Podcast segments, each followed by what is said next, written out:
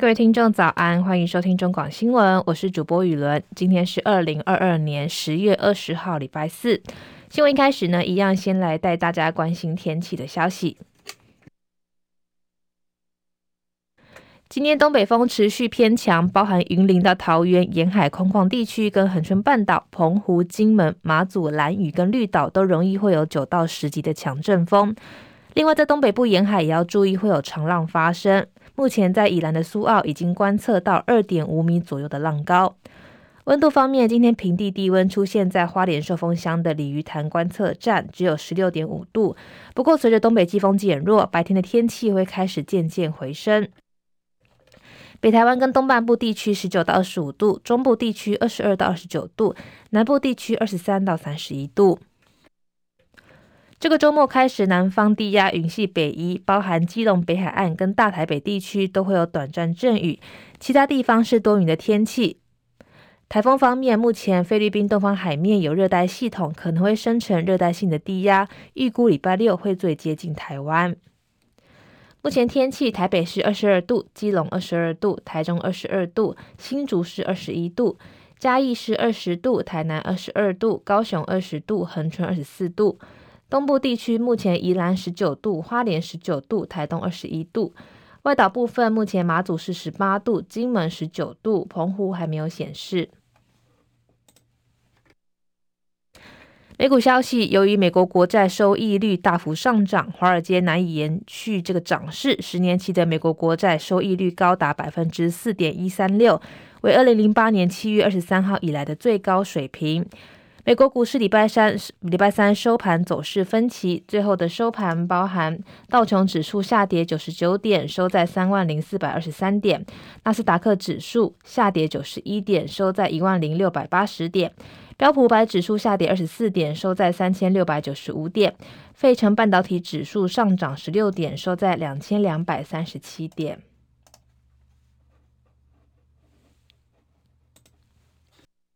国内消息：台北万华昨天晚间发生严重的枪击案，酿成一位远警、三位民众中弹。邱姓嫌犯一度逃到青山宫挟持人质，跟警方对峙之后释放人质完，自持枪自轰两枪身亡。详细内容呢，会在稍后的早报时间继续带大家来关心。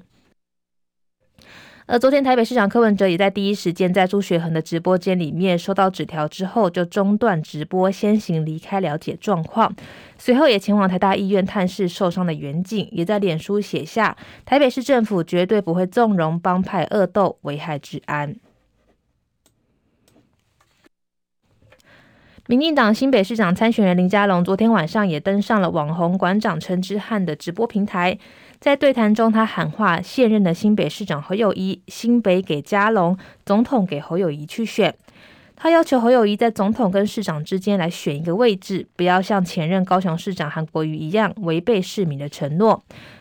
不过，这样的发言呢，也立刻在网络引发两派的讨论。全球痛苦指数不断攀升，宏基董事长陈俊盛昨天出席基金会活动，谈到未来的景气，他提醒大家要做好最坏的心理准备，表示最糟的时刻还没有来。陈俊盛说，台湾还感受不到通膨跟利率带来的痛苦，但是全球指数变得超级大，这段时间不会太舒服，而且还没结束。它也是景，企业面临的三种情况，包含第一个是股价跌到很低，第二个是下游需求变差，第三个是银行抽银根。提醒企业必须设法拉高水手中的这个现金水位，不要在景气很差的时候还继续向前冲。国际消息：英国首相特拉斯今天在答复岛喝彩的国会议员质询时，坚称他不会轻言放弃。这是他抛弃灾难性的减税经济政策之后第一次面对国会的质询。根据法新社报道，特拉斯遭到在野工党领袖施凯尔的不友善质询。施凯尔在下议院对议员说：“一位首相的承诺，甚至无法维持一个礼拜的时间，是为了什么？”他也宣读特拉斯抛弃的一连串一连串的政策，结论是他为什么还在这里，并带领议员们高喊下台。不过特拉斯回应说：“我是个愿意挺身而出的人，我愿意做出困难的决定。”场面也一度火爆。另一方面，在前首相强生任内担任运输大臣的夏普斯今天接任内政大臣，这也是九月六号上任的首相特拉斯过去一周内第二次更换内阁的高阶官员。意大利准总理梅洛尼今天表示，他的新政府将支持北大西洋公约组织跟欧洲，并对他右翼联盟中的亲俄罗斯盟友发出严正的警告。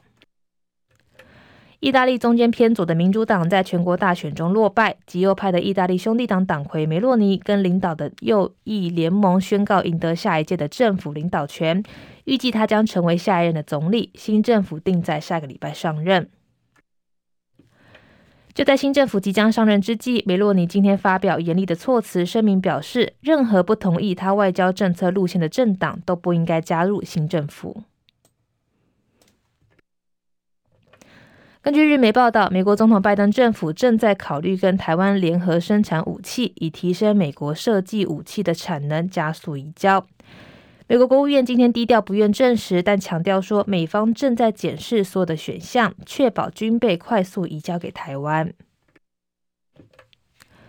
日经亚洲报道，知情一一位知情人士表示，台美的联合生产武器已经展开初步的讨论，模式可能是由美国国防公司来提供技术，在台湾制造武器，或是在美国运用台湾的零组件来制造武器。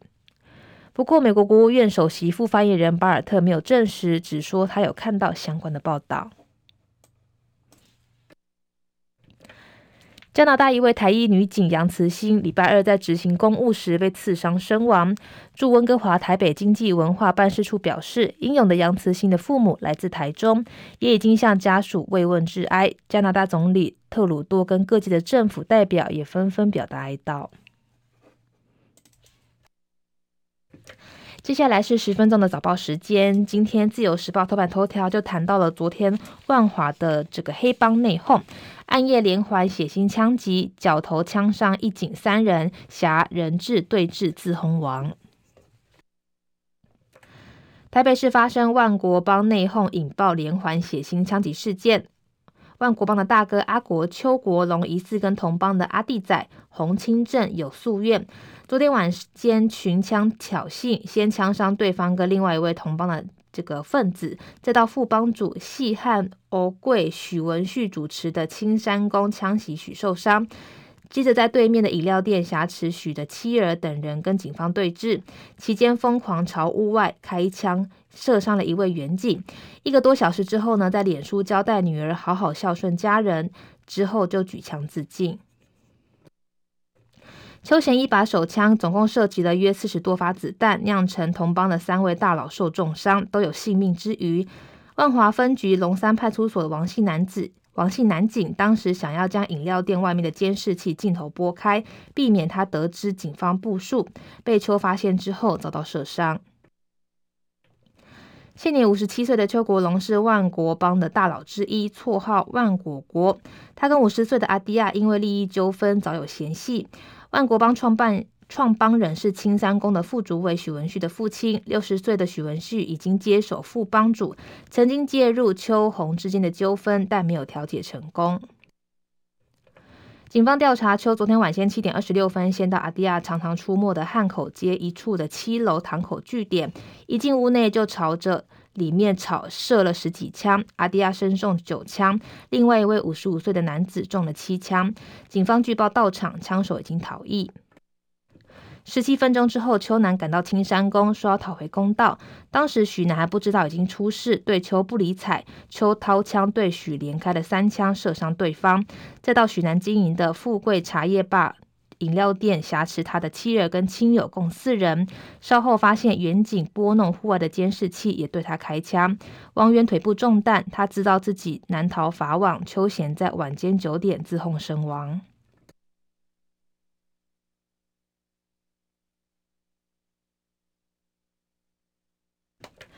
接下来是中国时报跟联合报头版头条都谈到了高端。专家表示，补打等同宣告高端疫苗无效。美日不认可民众出国受阻，为什么国家还要花人民纳税钱替高端善后？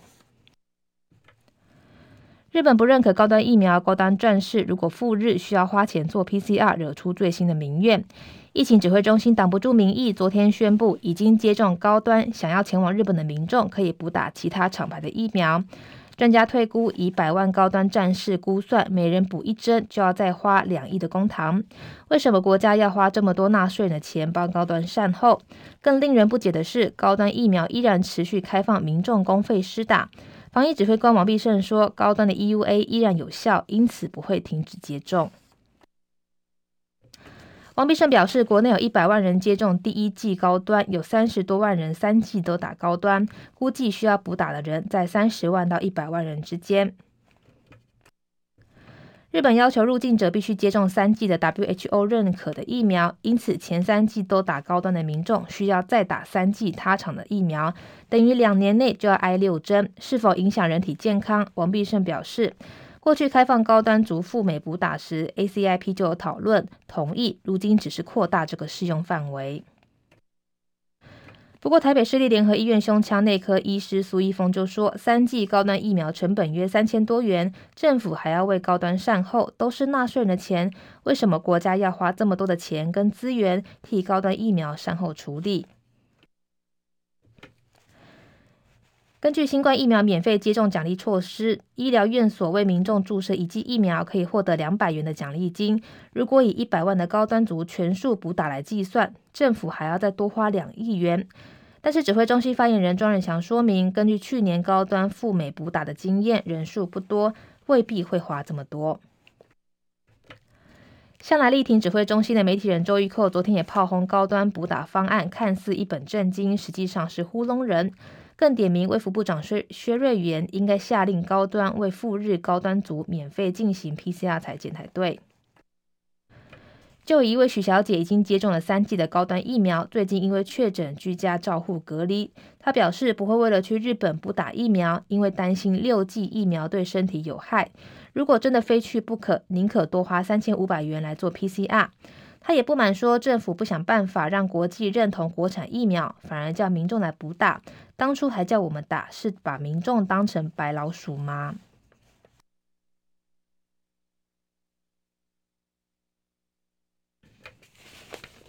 联合报头版头条同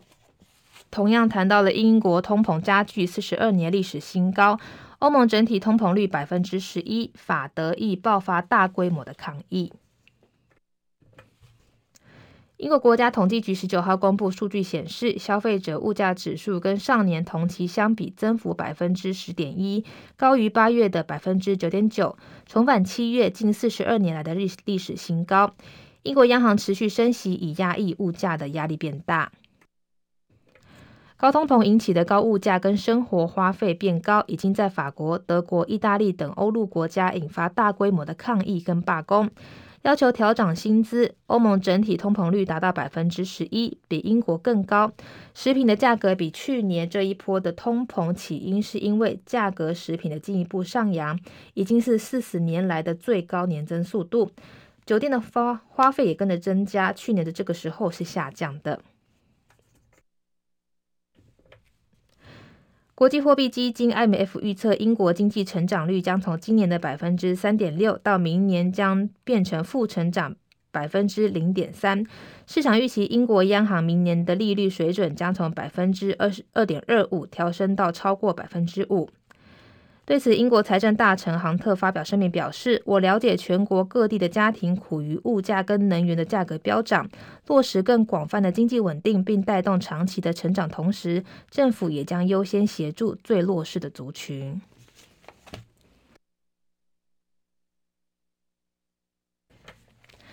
经济日报头版头条谈到了台币失守三十二元大关，昨天跌二点八分，收三十二点零二二元。央行总裁杨金龙强调，外资卖股汇出是主因，专家预估短线还变。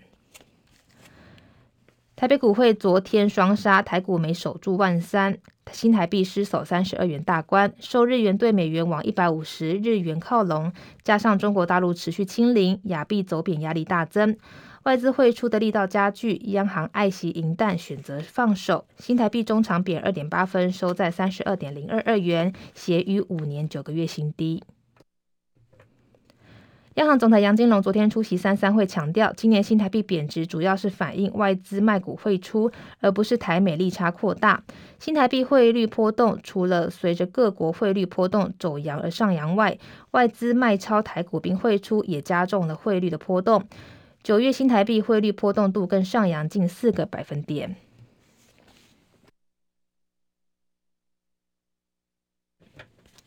工商时报头版头条谈到了美最新晶片禁令影响出货有限，艾斯摩尔财测优预期 Q 三营收五十八亿欧元，Q 四更上看六十欧六十六亿的欧元，全年挑战两百一十一亿欧元，股价振奋大涨。艾斯摩尔在阿姆斯特丹证交所的股价十九号盘中大涨百分之七到四百三十二点一欧元，纳斯达克股价也在十九号早盘上涨百分之五点九到四百二十二点五欧元。美国商务部在十月初宣布一系列的晶片出口管制措施，全面防堵中国在半导体的市场扩张势力。根据最新管制，未来美国企业必须获得政府认可，才可以出口先进的晶片跟相关的制造设备到中国。现在呢，也要提醒大家，今天的天气已经慢慢开始变暖，所以呢，可以把一些衣服拿出来收喽。